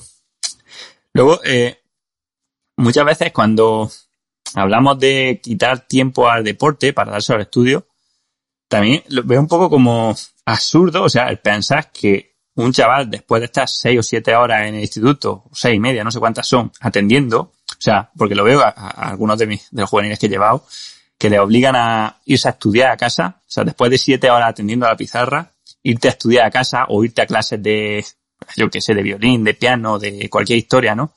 Y, y claro, veo imposible, ¿no? De que al final tengan una concentración eh, real en los estudios, ¿no? Que se podría dar la paradoja de que cuanto más te obligan a estudiar, muchas veces menos te, menos te enteras o menos te cunde por, por hora de estudio, ¿no? Entonces, me gustaría preguntarte un poco por esto, ¿no? Mm, y también si ves que a los niños que estén muy sobrecargados por tanta actividad, ¿no? Entre deberes, eh, clases particulares, incluso deportes, y crees que, que quizá no estamos pasando. Bueno, pues esta pregunta me parece buenísima, Manu, porque es un tema complicado que si me das permiso voy a retroceder un poquito a coger carrerilla para explicar eh, esto tranquilamente, porque si doy una respuesta corta, es posible que, que, bueno, que haya padres o madres que no lo lleguen a entender, con lo cual yo creo que si algo no lo ponemos en tesitura es, es complicado. Eh, tienes toda la razón en, en, lo que hay detrás de esta pregunta, pero muchos dirán, ah, pues yo cuando era joven a mí me daban más caña, estos jóvenes de hoy en día son unos vagos, no aguantan el estrés de antes, o esto es mucho más... Mira, yo recomiendo, eh, por ejemplo, lectura del libro de David Bueno, Cerebro del Adolescente, ¿vale? Que es, habla sobre neurociencia y aprendizaje, bueno, sobre neuroeducación. Y tenemos que entender un poquito de dónde viene todo para poder contestarte a esto. Mira, en general la adolescencia es literalmente una metamorfosis, es decir, es un cambio, tal cual, es un cambio. Por un lado hay un cambio físico, ¿no? El cambio de tono de voz, el cambio de cuerpo, vello, pelo en el cuerpo, lo que sea. Hay un cambio físico, más musculatura, más menos grasa, más altura, etcétera. Pero donde hay un, una metamorfosis, donde hay un cambio brutal, es en el cerebro. Y eso hay que entenderlo. Y ese cambio es tanto biológico, es decir, genéticamente va a haber ese cambio, como cultural, es decir, epigenético. No es igual que tú tengas un hijo en Granada a que lo tengas en Finlandia o a que lo tengas en Nueva Zelanda. ¿Vale? Es decir, esa metamorfosis tiene un componente genético y uno epigenético. Bien, vámonos al, al, al biológico, al genético, al que nos importa. Tengo que hablarte de dos zonas cerebrales para que entiendan luego los padres, las madres o entrenadores a qué se están enfrentando. Hay una parte del cerebro que es la corteza prefrontal, que tú y yo, con la edad que tenemos, ya la tenemos madura. Con lo cual podemos planificar, podemos reflexionar, podemos razonar, porque claro, ya tenemos una edad. Pero un chaval de 10, 12, 14, 16 años no tiene esa corteza prefrontal madura. Y eso hay que entenderlo, porque no nos acordamos. Porque yo ahora veo alumnos y digo, hay que ver qué idiota es, que... pero yo digo, pero si es que yo era mucho peor pero si yo era más inmaduro. Entonces, no es, una, no es un adulto en miniatura. Es una persona que no ha madurado esa corteza prefrontal. No le podemos pedir esa responsabilidad, esa planificación, porque esa parte cerebral no se ha desarrollado. Segundo, vámonos al sistema límbico. Y para no eh, entorpecer mucho la compresión del podcast, dentro de este sistema límbico vamos al grano. Vamos a la amígdala. La amígdala es la parte del cerebro donde, para que nos hagamos una idea, están nuestras emociones, la ira, el miedo, la alegría. Esa amígdala la tienen mucho más reactiva que nosotros. Con lo cual, es muy fácil que enseguida griten, chillen, algo les guste, algo no les guste, reaccionen, digamos que sobre reaccionan. ¿De acuerdo? Y el tercer punto es el estriado, que también estaría dentro del límbico, ¿vale? Este punto estriado es donde está eh, lo que he comentado antes, la zona del placer y la recompensa. Y ahora vamos a ver este efecto cóctel para que lo entiendan bien los oyentes. Repito, tú fíjate lo que es un adolescente, Manu. Por un lado, corteza prefrontal sin madurar, con lo cual poca capacidad de razonar. Tú explícale lo que tú quieras. Tienes que entrenar, tienes que ir a inglés, tienes que ir violín, tienes que estudiar, tienes que tal. Y su corteza no lo entiende. Es que es por tu bien, es el día de mañana, es que tienes que sacar buenas notas, es que tienes que hacer esta carrera. Se lo estás diciendo como si lo dices a un perro. No te entiende. Digo un perro, digo un gato. no te entiende porque esa corteza no está preparada para razonar, para absorber esa información. Segundo, tiene una amígdala hiperreactiva, con lo cual son mucho más impulsivos. Tú le puedes decir, cuanta más sobrecarga le estés dando que tú puedes aguantar, Manu, que yo puedo aguantar, que tus oyentes pueden aguantar, pero quizás si su amígdala está muy reactiva, no es capaz de aguantar y van a chillar, van a saltar, te van a mandar al carajo, se van a negar, se van a poner de espalda o de bruces. ¿Por qué? No porque quieran llevarte la contraria, sino porque es su amígdala la que está respondiendo. Y tercero, a esa corteza inmadura, a esa amígdala hiperreactiva, tienen un, estriado con unas ganas de qué? ¿Qué he dicho? Placer y recompensa. Y tú diciéndole, toca el violín, vete a inglés, vete a entrenar, saca mejores notas. Y el estriado diciendo, bueno, y, y el placer aquí dónde está? ¿Y dónde está mi recompensa? Con lo cual tenemos que entender que es una combinación muy peligrosa y que el estrés, quizás un poquito más que tú le quieras dar, pueda rebosar ese vaso y hay que entender que el estrés que puede sufrir un niño es, aunque no lo creamos, menos que el que sufre un adulto. Lo que pasa es que muchos de nosotros no nos acordamos. Pues yo en mi época la sangre, no, la letra con sangre entra. Pues yo trabajaba, ayudaba a mi padre. Bueno, habrá cosas que no te acuerdes, pero si hablamos con tus padres seguramente recordarán que eh, también tenían pelea contigo, eras un rebelde, luego te ibas a hacer tus cosas, etcétera. En resumen, eh, eh, podemos decir que los niños están peor preparados para el estrés por su cerebro, por la formación de su cerebro. Es decir, vuelvo a repetir, mi hijo, yo tengo un hijo de 10 y una hija de 6. Mi hijo de 10 no es un mini Claudio. No es un Claudio más pequeño. No. No, no, no, no. No es un adulto en miniatura. Es un cerebro que está evolucionando, que está modificando y ya empieza a tener conductas, pues, hiperreactivas y es lógico. Eh, si me permite dar otra referencia bibliográfica, un libro que me ha encantado de Robert Sapolsky, que creo que más me ha gustado, que es el de eh, Compórtate, donde habla que el estrés, época de exámenes, entrenamientos, estatus social, temas de amoríos, temas de complejos, todo eso, que encima nosotros ya no lo tenemos, pero ellos lo siguen teniendo, está sumando mucho estrés.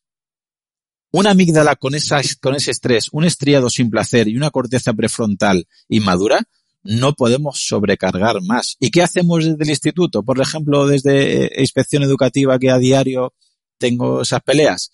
Más horas de clase, más horas sentados, menos recreos, menos clase de educación física. Y los padres, te quito el deporte si suspendes si no lo haces bien. Y los padres los llevan en coche, te compro un patinete eléctrico. Y al final, mmm, la ecuación no sale, Manu, la ecuación se rompe. Y tenemos alumnos muy, muy, muy, muy estresados.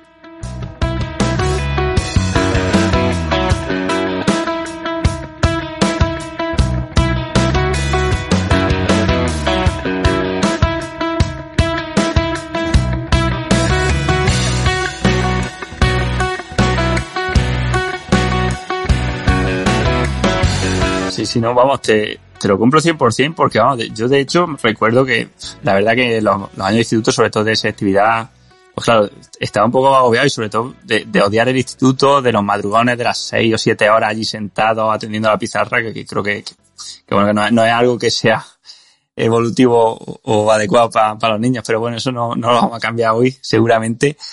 Y de hecho, bueno, también aprovecho la, lo, lo que decías, ¿no? Pues para preguntarte si, si bueno, si, si crees que por, no, bueno, no quiero decir que sea por culpa de los padres, ¿no? Pero ¿por qué puede ser que falte ejercicio en, los jóvenes y luego también por el papel de los padres? O sea, si crees que, bueno, que en algunos casos a lo mejor la intención de querer hacer lo mejor para el chico o para la chica acaba siendo perjudicial sin ellos darse cuenta. O sea, si crees que hay algún error común que, que compartan entre los padres y que a lo mejor no se den cuenta.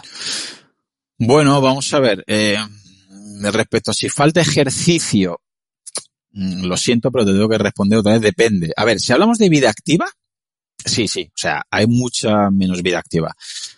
Pues culpables, móviles, redes sociales, patinetes eléctricos, ascensores, escaleras mecánicas, es decir, tenemos que recordar que estamos cableados para no moverte. Eso es así, es decir, tú vete hace mil, diez mil, cincuenta mil años y tú dile a un antepasado, oye, mira, es que tienes que entrenar. Oye, mira, te tienes que exponer al frío. Oye, mira, haz un pequeño ayuno. Oye, come menos. Te va a decir, que, pero ¿qué me estás contando? O sea, mm, estamos cableados para comer, para no moverte, para descansar y para huir de estresores. ¿Qué pasa? Que hoy en día podemos hacer eso. Es decir, podemos no movernos si queremos y con lo cual es muy placentero. Podemos comer mucho y es muy placentero. Con lo cual, habría que cambiar un poquito el contexto porque nada, no hay nada más que ver. Yo no soy muy de datos, soy bastante desastre para los datos, pero si ves la prevalencia de obesidad, sobrepeso, diabetes que hay en poblaciones infantiles cada año más, o sea, el porcentaje es increíble. ¿Cómo va subiendo? ¿Por, por qué? Por, porque hemos, eh, la tecnología es una pasada, la tecnología nos ha beneficiado la vida muchísimo, pero mal usada está haciendo que los jóvenes sean muy sedentarios. También es verdad que yo creo, por lo menos en mi percepción, que a nivel deportivo creo que sí que hay, por lo que he comentado un poquito antes. Creo que hay muchos, bastante clubes deportivos y competiciones que, bueno, cuando yo tenía 15 años no había tantos clubes deportivos, no había tantas opciones de participar, había lo típico, el equipo de fútbol del pueblo de la ciudad y poquito más, era más complicado. Hoy en día creo que hay mucha más gama de competiciones deportivas y que es más fácil que el alumno, el niño, el adolescente que quiera pueda participar. Pero aquí luego has tocado un tema muy delicado. has tocado el tema de los padres. Eh, yo, sinceramente, entre tú, entre tú y yo, y espero poder justificarme para que los padres que te escuchen me critiquen lo menos posible, es que el 99% de los padres restan. Vale, eh, vamos por partes. Obviamente sin maldad. Es decir, ellos quieren a lo mejor de sus hijos y piensan, repito, que lo que están haciendo va a ser lo mejor porque ellos se ven reflejados en su yo en miniatura. También curiosamente, la mayoría de nosotros nos quejamos de las generaciones más pequeñas y creo que eso pasa siempre. Y al final digo a todo el mundo, mira, te estás quejando de, nos quejamos todos de las generaciones que vienen. ¿Quién las ha educado? Nosotros. Pues ostras, a lo mejor tenemos nosotros por lo menos parte de esa culpa, ¿no? Porque si yo me quejo, si yo me quejara de que mis hijos son muy mal educados, yo en vez de quejarme tendría que decir, ostras, le tendría que decir a mi mujer, mm, oye, ¿qué habremos hecho? Porque también tendremos algo de, de, que ver. Por un lado, creo que le meten mucha presión a los, a sus hijos, ¿vale? Es decir, para retomar un poquito el tema de antes y que se nos entienda mejor, mmm, si un niño entrena con alegría, está cómodo, llega a casa y te dice, papi, eh, entreno así, entreno así, hemos ganado, hemos perdido, hemos hecho este juego, tiene ganas de volver, habla bien de su entrenador. Es una pasada. Habla bien de su equipo. Es una pasada. Habla bien de su entreno, de su material. Habla bien. O sea, habla bien. Está contento. Tiene alegría.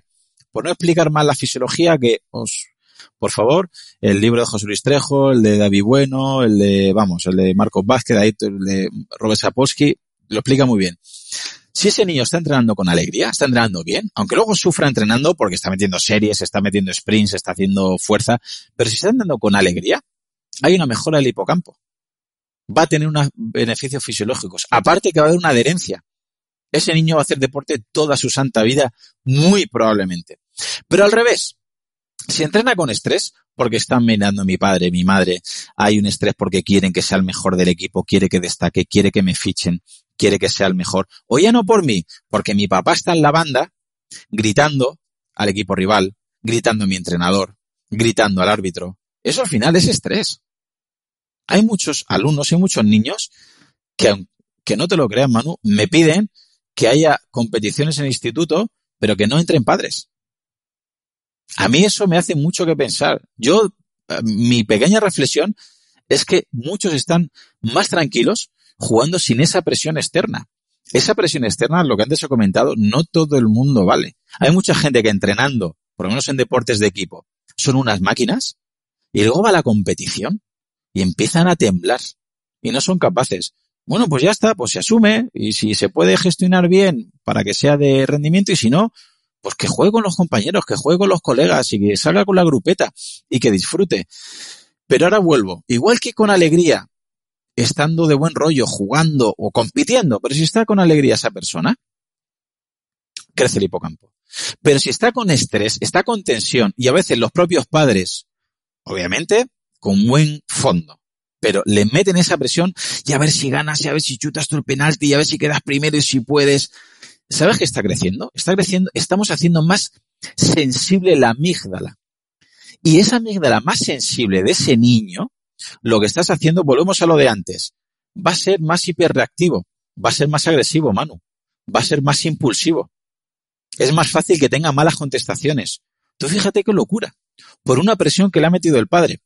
Mira, si me dejas que te cuente otra anécdota, no me gusta, parezco un viejo contando anécdotas propias, pero bueno, ya te digo, mi, hijo de 10 de 10 años ah, hace, me gusta que practique varios deportes y espero que nunca escuche este podcast. Es el pobre, eh, eh, amarillo, descoordinado, ¿vale? Pero tiene una actitud espectacular y juega muchos deportes. No destacan ninguno y yo estoy encantado porque no destacan ninguno, pero le gusta. Hace judo, hace fútbol, hace tenis de mesa, eh, bueno, hace, hace de todo. Y le gusta, y juega con los amigos y se involucra. Yo estoy enamorado de la actitud. ¿Va a ser de élite? Ya te digo yo que no. Claudio, ¿quieres que sea de élite? No. ¿Vale? Hombre, vamos a ver, si viene un equipo le da un dinero, hay que verlo todo. Pero entre tú y yo, no, no quiero esa formación para mi hijo. Cuando este año pasado fueron unas competiciones porque el club en el que están lo hacen muy bien, no entrenan, hacen juegos de saltos, de lanzamientos, de carreras, todos hacen todas las pruebas y es lo que me gusta, todos pasan por todas las pruebas que son pruebas predeportivas. Una competición que fueron y mi mujer y yo nos quedamos a cuadros. Chavales, acaba de cumplir 10. ¿vale? El año pasado con nueve años, padres en un cross de 1600 metros, diciéndole a los, a sus hijos que se pusieran por dentro de la curva, que metieran el codo, cómo utilizar los brazos para colocarse bien en la, eh, por dentro de la curva, que, que llegaran a dar codazos. Y yo a mí se me cae el mundo. Y esto te lo puedo prometer que llegó mi, claro, estaban, imagínate, todos los hijos, todos muchos, con los padres escuchando una charla técnica y claro, mi hijo se acercó por, por, ¿no? por, imitar. ¿Qué hago, papi? Digo, corre, disfruta. Y le dije, mira, si hay tanta gente, sale el último. Sale el último y disfruta. Y que llegue cuando llegue. Y que al final creo que tenemos que buscar eso, que busquemos esa alegría. Si tu hijo o ese alumno o ese niño es bueno, ya destacará. Pero como tenga ese estrés como tenga, como espere un resultado de sus padres, podemos empezar a crear una futura frustración enorme. Eso en los deportes colectivos lo podemos ver también, que hay padres que la, la presión que meten sin saberlo es que hagan que su hijo quiera que gane a toda costa. ¿Y cómo saben que quieren que gane a toda costa? Luego, cuando ven que su equipo simula un penalti, por ejemplo, lo aplauden y lo celebran. ¿Qué le estás educando? ¿Qué le estás enseñando? En el, o sea, Tú sé buena persona, hijo, pero si el de mi equipo simula un penalti y engaña, está bien. Está bien porque es mi equipo, porque he ganado. ¿Cuál es la meta? Ganar. Estás haciendo un círculo vicioso muy complicado que aunque no nos lo creamos, eso los niños lo van absorbiendo, son esponjas. Es de la misma manera que la actitud, Manu.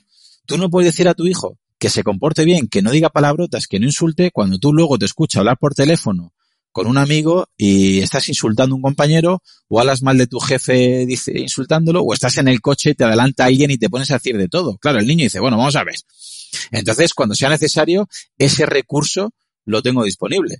Así que mmm, sé que muchos padres se cabrarán que no lo hacen con maldad, pero quizás ponerle más responsabilidades, ponerle más estrés a su hijo, con el buen criterio que se esfuerce y que haga bien las cosas, muchas veces el niño, por esa corteza prefrontal que no ha madurado, no lo está absorbiendo como tal. Lo que está es temblando pensando, me está viendo mi padre, me está viendo mi madre, esperan que gane, esperan que meta el penalti, esperan que llegue el primero.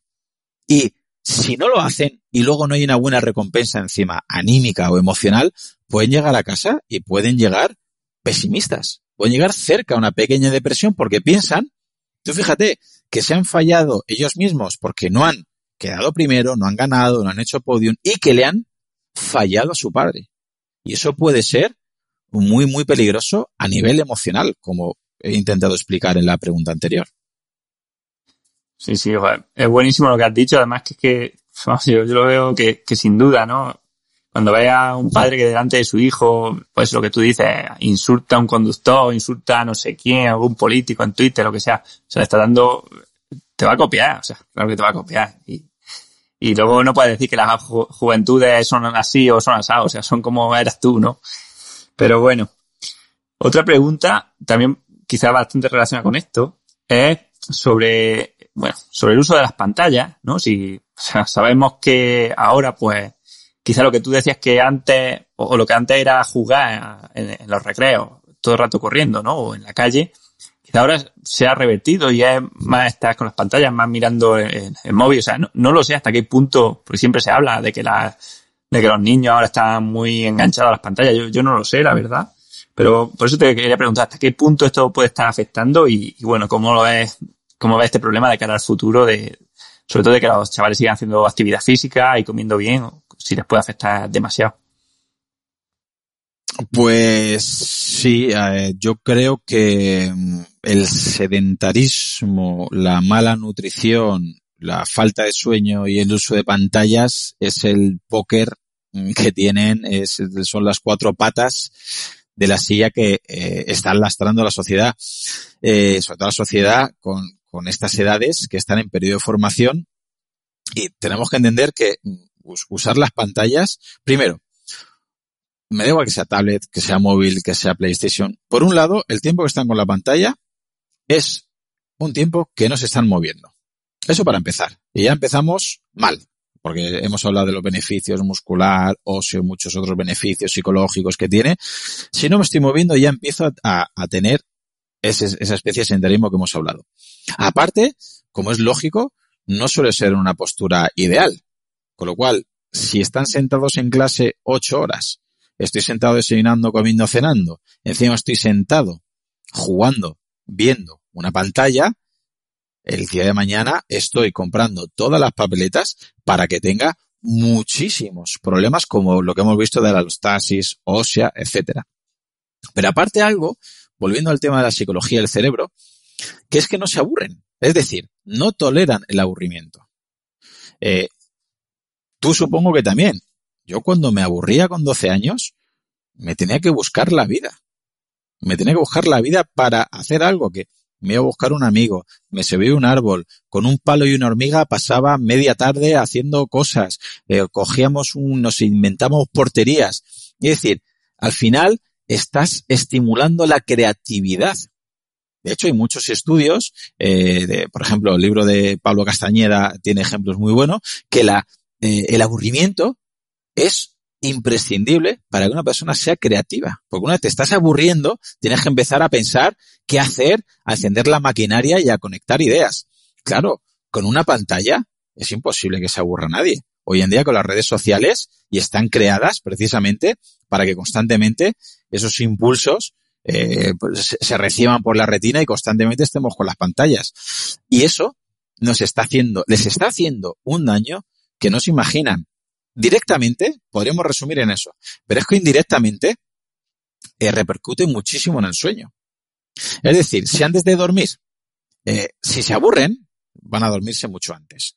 Si leyeran, van a dormirse mucho antes. Si escucharan música relajante o estiraran, van a dormirse mucho antes. Que no lo van a hacer, lógico, pero si yo le doy a mi hijo una pantalla, vamos a hablar un poquito de biorritmos, le va a entrar una luz azul por la retina y el núcleo supraquiasmático va a decir, Manu, es de día, aquí me está entrando mucha luz. Con lo cual, se inventó la bombilla hace 150 años. O sea, llevamos con luz artificial muy poquito, llevamos cientos de miles de años de Homo sapiens solamente con la luz solar o la luz de la noche. Con lo cual, si tu retina, si tu núcleo supraquiasmático, por esa pantalla de luz azul, entiende a las 10, 11 de la noche que es de día, tu hijo no se va a dormir.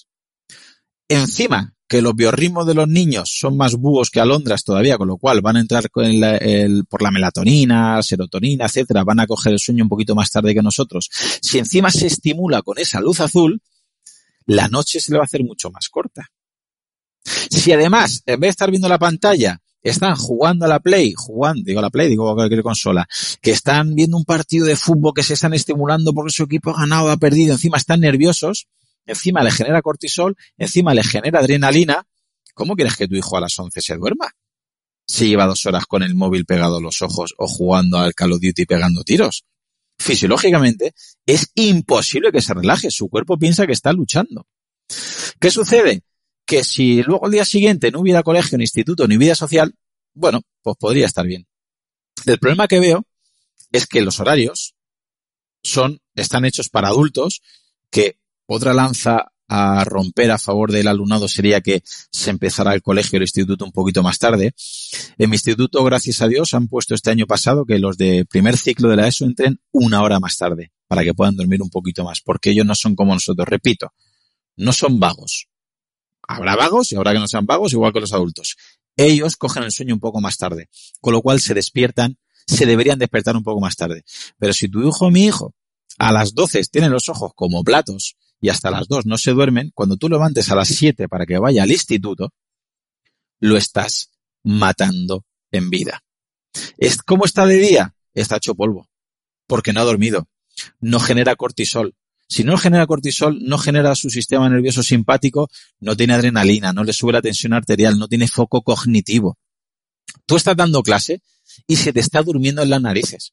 Y tú puedes decir, es que Manu es un mal educado, a segunda hora no atiende, se está quedando dormido. Y Manu, con 14 años, se durmió a las dos y media.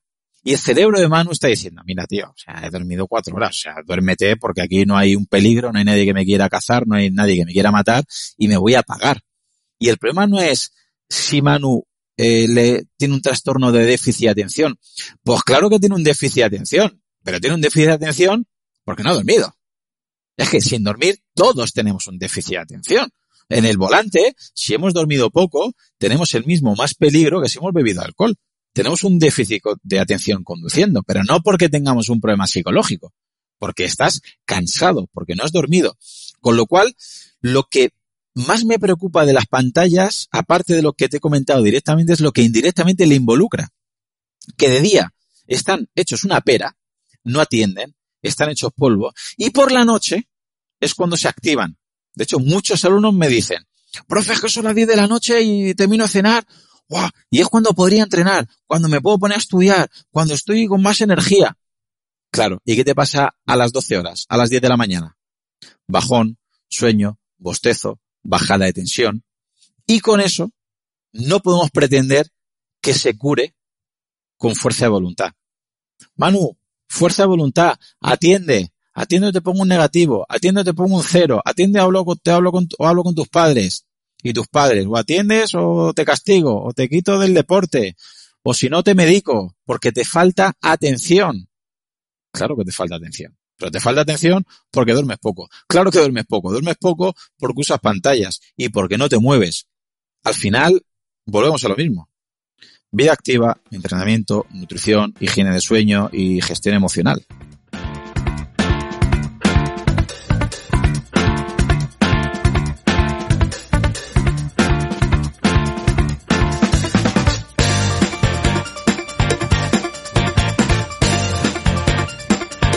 Exactamente, exactamente. Romper un poco con los viejos dogmas de siempre, de pensar que la letra con la sangre entra y avanzar un poco, ¿no? Y, entender que, los chavales, pues, para que, si lo que queremos que aprendan, necesitamos también un poco darle el campo, ¿no? Tanto físico como mental para que lo hagan. En fin, profe, pues la verdad que te agradezco muchísimo la entrevista. Yo creo que hemos tocado un montonazo de temas interesantísimos. O sea, yo creo que tanto para padres como para los propios alumnos, creo que va a ser muy bueno, ¿no? Y para deportistas juveniles. Y nada, para terminar, me gustaría que nos contase un poco, pues bueno, qué proyectos tienes en mente y y también un poco este proyecto que tenía de, de aumentar la, ¿no? Eh, o sea, hacer una unidad y aumentar la, la importancia de la actividad física en el, en el instituto. Sí, bueno, pues eh, como de todo esto es algo que me preocupa mucho en el ámbito escolar, educativo, que es donde, digamos, es mi campo de trabajo, eh, claro, a mí me gusta transmitir todo esto a los alumnos, pero yo soy profesor de educación física. Yo tengo dos sesiones a la semana. Si en esas sesiones le tengo que intentar enseñar a entrenar movimiento, juegos, deportes, si además le tengo que hablar del sueño, de nutrición, de primeros auxilios, de hábitos de vida saludable, es imposible. Primero porque tienen tantas horas de teoría que yo los tengo que sacar al patio y se tienen que mover. Me da miedo, me da rabia, me daba pena que muchos alumnos salieran después de estar conmigo varios años y digo, ostras, lo veo entrenando en el gimnasio y lo está haciendo mal. Lo veo tomando ciertos suplementos que no debería muchos eh, hacen cosas incorrectas que creo que le podía haber enseñado y podía haber eh, trabajar la profilaxis, la prevención con ellos, pero con dos horas, dos, perdón, dos sesiones a la semana con clases con más de 30 alumnos es imposible. Entonces, bueno, pues como en ese sentido soy un pelín rebelde, pues empecé a, molestar un poquito a, con el tema de poder implantar otra asignatura de, relacionada con hábitos de vida saludables para que entre todos intentemos mover eh, todo este círculo para que se vaya implantando, por lo menos, aunque sea una asignatura optativa, y que se implante tanto en colegios como en institutos, y que en esta asignatura sí que puede ser teórica o práctica o ideal teórico-práctica y que se hable de muchas de las cosas que tú hablas en tu podcast, de la importancia de llevar una vida activa, de la importancia de entender los ritmos circadianos, de la higiene del sueño, de fomentar un poquito más el aprendizaje en movimiento. Estamos trabajando en mi instituto, gracias a Dios, esto se está moviendo bastante, eh, son talleres interdisciplinares, ¿vale? Que el profesor que da el taller de educación física interdisciplinar habla con otros profesores de otras materias e intentamos que trabajen los contenidos teóricos que quieren ver, por ejemplo, en inglés, en matemáticas, en historia, pero me los bajo al patio y los damos en movimiento. Con lo cual estamos involucrando que sigan trabajando conceptos de otras asignaturas, pero en vez de estar en un aula sentados, que los trabajen a modo de gincana, de pruebas colaborativas, de relevos, descubrimiento, orientación. Y todo eso es lo que estoy intentando poco a poco que eh, sea más conocido, que sea más divulgado y que entre todos, ya seamos docentes de educación física o no seamos docentes de educación física, podemos llevar a cabo precisamente para prevenir todos los problemas que hemos estado hablando y lo que hoy en día podemos ver. Es que mm, no me quiero poner muy pesimista, pero tú ves lo que más nos mata hoy en día, Manu, y con muchísima diferencia son enfermedades que podemos prevenir con hábitos de vida. Lo que más nos mata es enfermedad cardíaca y enfermedad cerebrovascular, que esas dos suman 13 millones de personas. Es que, mm, permite que me, extienda un poco porque mm, yo solo me cabreo hablando ya. yo solo porque al COVID se le ha dado un, un, bombo increíble y estoy completamente de acuerdo y muy bien. Vale, perfecto. Pero vemos lo que mata el COVID y lo que mata la enfermedad cardiovascular y cerebrovascular y no hay color. Vemos cómo mata el cáncer, que ya tú has, entrevistado a Íñigo San Millán y ya se le da un carácter metabólico y no tanto genético. Es brutal. Vemos lo que mata eh, el EPOC o enfermedades de vías respiratorias y es brutal. Vemos lo que mata la diabetes y es brutal. Y eso, todo eso se puede prevenir. Tratar es difícil. Y tratar en, en enfermedad avanzada es muy complicado. Pero prevenir permíteme ser tan poco humilde que es relativamente, vamos a poner relativo, relativamente fácil. ¿Hay condiciones genéticas? Seguro. Antes que me critique más gente, seguro. Si tú tienes una predisposición genética muy fuerte para una patología, probablemente la vas a desarrollar. Pero no es igual que te coja la patología sedentario, con osteoporosis, con obesidad y sin moverte, que entrenando con un mínimo de masa muscular, con una función muscular buena, con poca grasa y con un cerebro activo. Entonces, lo que quiero que entienda familiares de los alumnos, alumnos y la sociedad que está en nuestras manos y que no es patentable y que es que hay que hacerlo, que se le da importancia a todas las asignaturas y cada profesor le da, piensa que su asignatura es la más importante y es normal. Pero yo, pues sí, pues como soy de educación física, te digo que la más importante es la educación física. Pero es que yo te lo justifico. Cuando hubo confinamiento, te voy a decir ninguno, no, venga, muy pocos, muy pocos alumnos, familiares, padres, madres pedían más logaritmos, pedían analizar más versos. ¿Qué solía hacer mucha gente? Empezó la gente a entrenar. ¿Por qué la gente empezó a entrenar como locos en confinamiento? Porque, ¿Por qué quería la gente salir? ¿Por qué quería la gente recibir luz solar? ¿Por qué quería la gente socializar? Muy poca gente echaba de menos hacer logaritmos. Que sí, que habría gente que quería hacer más matemáticas, más ciencias, más sociales, que no las critico. Vivas, son necesarias. Pero es que lo esencial son los hábitos de vida saludables y es el movimiento por encima de todo. Y para finalizar esta justificación, eh, a, mis alumnos, cuando soy tutor, también les intento justificar que es la más importante. Claro, muchos, ¿cómo va a ser la más importante? Pues mi padre dice que esto es una María, que esto es lo último, que si me tengo que dejar alguna serie de educación física. Yo les digo, ¿quién quiere hacer ciencias? Yo. ¿Quién quiere ser matemático? Yo. Yo soy astronauta. Pues yo quiero ser escritor. Pues yo quiero ser entrenador pues yo quiero ser historiador, pues yo quiero ser frutero, pues yo quiero ser farmacéutico, pues yo quiero ser mecánico. Muy bien. A cada uno le va a venir bien una asignatura, ¿vale? Pues a ti tecnología, a ti matemáticas, a ti física, a ti biología. Fenomenal. Solo tenéis en común una cosa. La salud.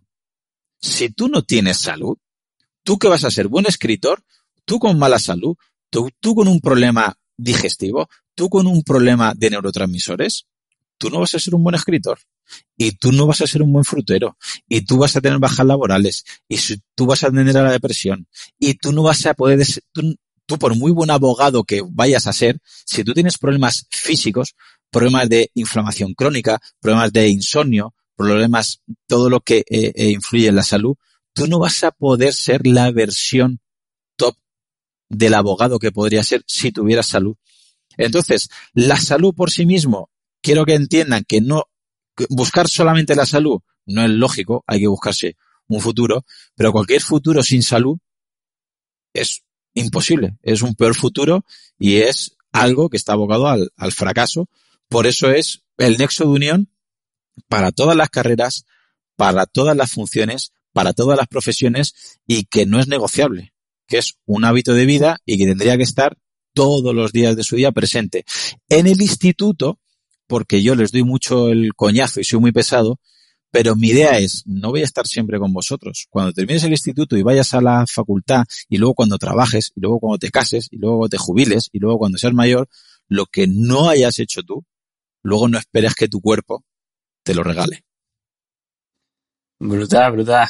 No, no recuerdo si además lo decías tú el otro día o si fue Marcos Vázquez o alguien que, que decía, la persona sana puede querer muchas cosas, pero la persona enferma solamente quiere una cosa, ¿no? O sea, me da igual si eres Elon Musk, un frutero, un vagabundo, da igual, ¿no? O sea, si estás enfermo es cuando valoras de verdad lo, importante que es la salud.